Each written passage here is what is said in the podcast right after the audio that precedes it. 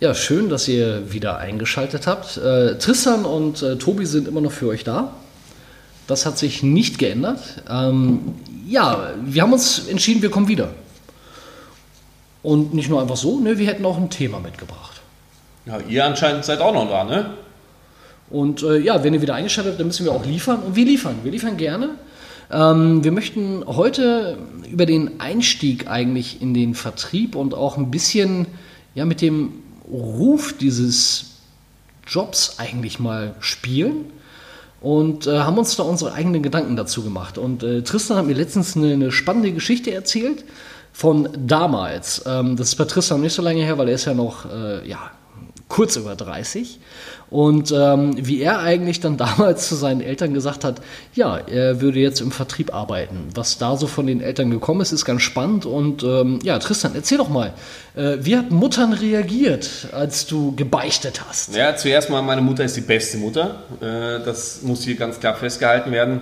Uh, unabhängig davon war es halt so, ich habe äh, Elektrotechnik gelernt, äh, nur damit ihr mal wisst, wo ich herkomme.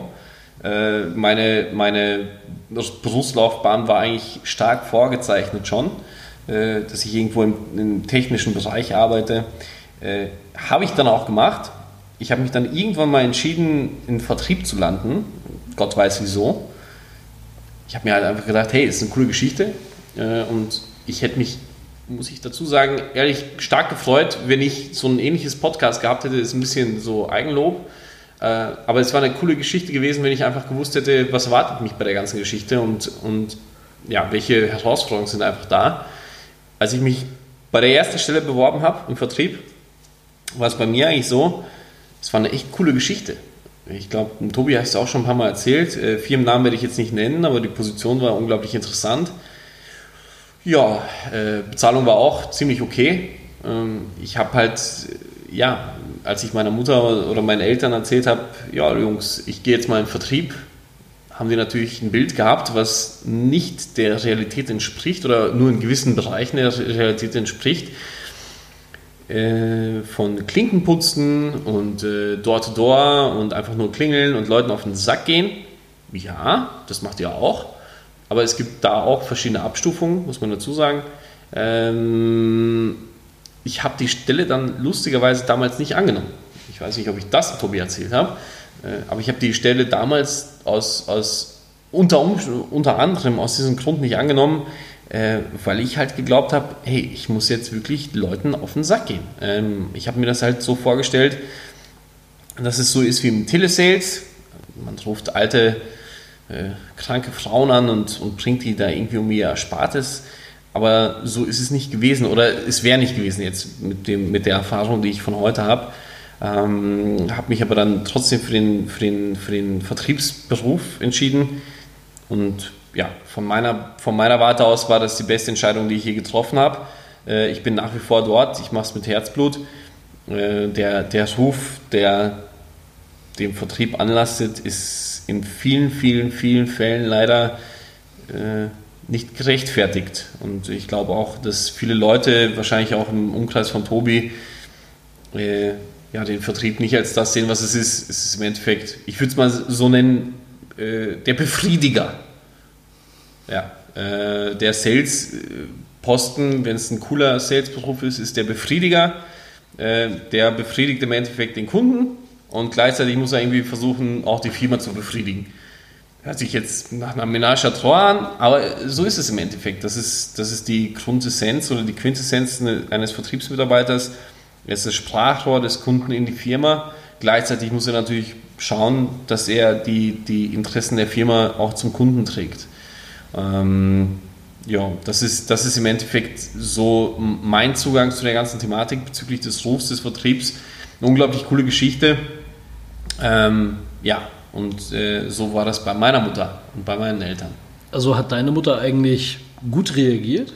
In Wirklichkeit am nein. Ende, am Ende des Tages jetzt. Nein. Äh, meine Mutter war, glaube ich, eher mehr stolz auf, auf meine studentischen Abschlüsse ja, als auf meine berufliche Laufbahn. Meine Mutter sieht halt nur das, was sie von außen sieht, ist, ich äh, reise und ich fliege jetzt zum jetzigen Zeitpunkt nur. Ich bin jetzt mittlerweile seit 14 Jahren in der Tätigkeit unterwegs sieht sie jetzt nur noch das Outcome, aber die Arbeit dahinter sieht sie halt nicht. Äh, und äh, wie gesagt, die, diese, diese Sales-Tätigkeit ist natürlich ein bisschen was, was, was ja, äh, jeder anders sieht. Und meine Mutter ist ein bisschen konservativ und die, die hält konservative Werte halt ganz hoch, auch, vor allem auch natürlich in beruflichen äh, Perspektiven. Aber dann stellt sich auch die Frage, ähm, was hätte sich deine Mutter denn gewünscht? Das ist eine gute Frage. Meine Mutter ist sehr sozial unterwegs. Äh, meine Mutter ist, äh, ich glaube, eher im, im, gesundheitlichen Bereich unterwegs. Ich glaube, meine Mutter hätte, mich, hätte sich sehr gewünscht, wenn ich einen handfesten Beruf gehabt hätte. Ähm, äh, ja, Elektrotechniker, ist, ja. so wie das, was ich gelernt habe eigentlich. wo sie sagen kann, ja, mein Sohn ist Elektrotechniker. Ähm, jetzt muss sie halt ihren Freundinnen sagen, ja, mein Sohn reist. Ja? Also sie sagt nicht, was ich mache, ähm, das ist schon ein bisschen komisch, oder? Ja, schon, so ein bisschen. Also ähm, auch diese, diese Scham dahinter ist ähm, aber nichts Einzigartiges, muss ich ehrlich zugeben. Bei deinen Eltern ist es auch so? Ja, also es ist äh, nicht nur bei Eltern, auch vielleicht bei einigen Bekannten so gewesen. Ähm, dass äh, wenn man gefragt wird, äh, auch wenn man neue Menschen kennenlernt äh, und man dann diesen üblichen Schwanzvergleich hat, indem man nachfragt, und was machst du so? Ja. und man steht Kenn dann in so einer Gruppe drin und sagt, ja, ich verkaufe dies oder jenes. Ähm, dann drehen sich alle weg, nippen mal noch mal schnell an dem Getränk, was sie gerade in der Hand halten. oh, langweilig. Ähm, weil du im Endeffekt, äh, ja, so ein bisschen als irgendwie was nicht Greifbares äh, wahrgenommen wirst. Ähm, bei meinen Eltern war es glücklicherweise ein, ein klitzekleines bisschen anders. Ähm, das hat aber auch gedauert. Äh, nämlich bis zu dem Zeitpunkt, wo ich Personalverantwortung hatte, da waren sie auf einmal total stolz und haben sich gedacht, boah, der Junge, der hat es aber wirklich geschafft. Ähm, das war von meiner Perspektive allerdings dann wiederum anders. Also da haben meine Eltern den, den Ruf meines Jobs als Leitungsperson besser wahrgenommen, als ich ihn wirklich tagtäglich ja. erlebt habe. Aber auch das ist wiederum ähm, ja, eine ganz spannende Sache gewesen und ich möchte das auch nicht mehr missen. Ähm, also jegliche Erfahrung, die ich machen durfte vom äh, Klinkenputzen, was ich auch gemacht habe, gerade in der Zeit, wo ich ein neues Marktgebiet habe aufbauen dürfen, wo mein Unternehmen eigentlich keine Kunden in der Region hatte. Ja, das gehört halt einfach dazu. Das macht nicht immer Spaß. Ähm, und da ist der Ruf auch äh, absolut gerechtfertigt. Ähm, aber es gibt natürlich auch die kleinen Erfolgsmomente und die machen das Ganze wiederum, glaube ich, am Ende des Tages schön und motivieren dann auch in dem Job weiter dran zu bleiben und auch die ganzen Kommentare, die von außen hereinkommen, bis von Freunden, von Eltern oder eben halt auch auf gewissen Veranstaltungen ist, die man einfach begleitet, wo man neue Leute kennenlernt.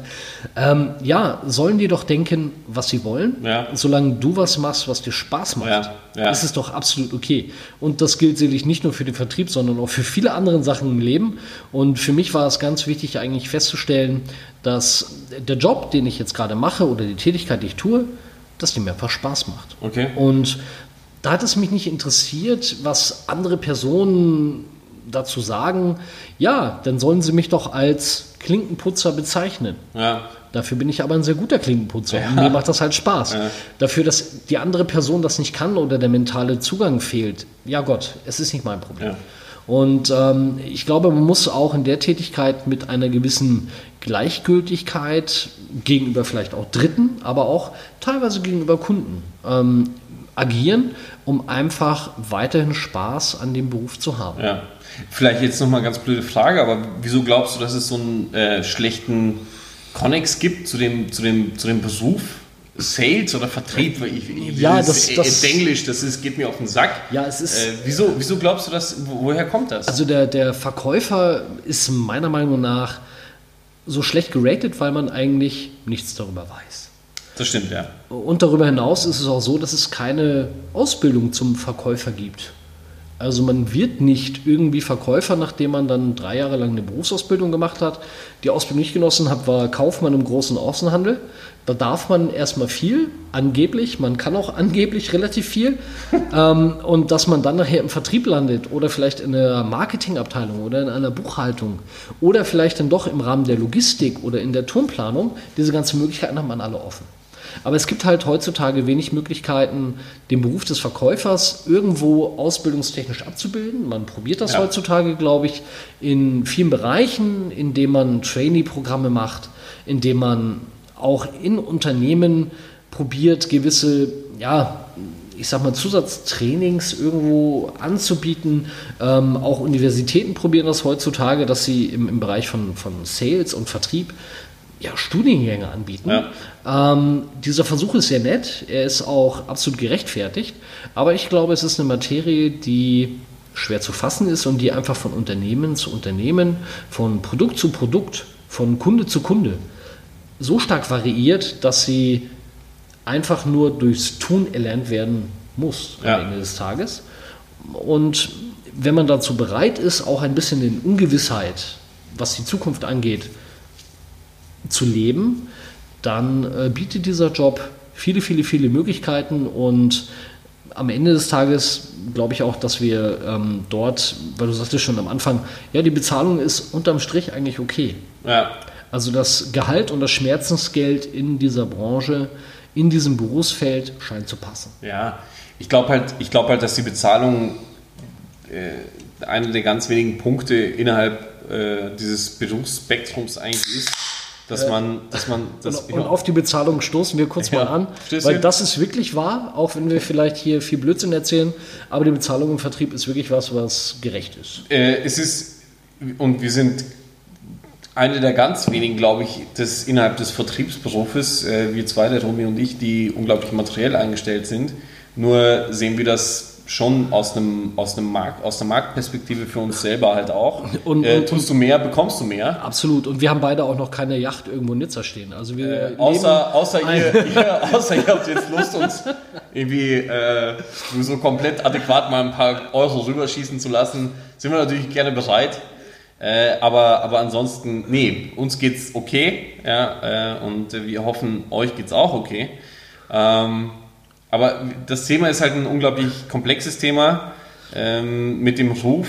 Wir können euch echt nur empfehlen, scheiß drauf, was die anderen Leute denken. Äh, scheiß drauf, so plötzlich das anhört, was eure Familie darüber denkt. Ähm, am Ende des Tages, wenn du, wenn du Lust hast, mit Leuten zu tun zu haben, ähm, wenn du jetzt nicht unglaublich Bock hast, irgendwo im Büro zu vergammeln, wenn du, wenn du Lust hast, für deine Arbeit adäquat bezahlt zu werden, dann ist Vertrieb definitiv etwas, das du anpeilen solltest. Wenn der Ruf auch nicht so unglaublich gut ist ähm, und auch wenn du dich dann in, in, gewissen Situationen halt eher unterm Radar halten musst, scheiß drauf. Vertrieb ist eine coole Geschichte, Ruf nicht so gut. Und ich glaube, das ist das, worum es geht. Der Ruf mag vielleicht schlecht sein, die Realität ist vielleicht was ganz anderes, auch in einigen Betrieben oder beziehungsweise in anderen Positionen oder auch bei gewissen Kunden äh, mag das auch alles stimmen. Es gibt eigentlich nur eine Sache, die wir euch hier mitgeben können. Und äh, da halte ich mich wirklich an große Philosophen. Vertrieb ist was, probieren Sie es, dann spüren Sie es. Mit diesem lassen wir euch heute alleine, wünschen euch einen schönen Abend und wir trinken uns noch ein Bierchen. Alles Gute. Ciao. Ciao. Stößchen.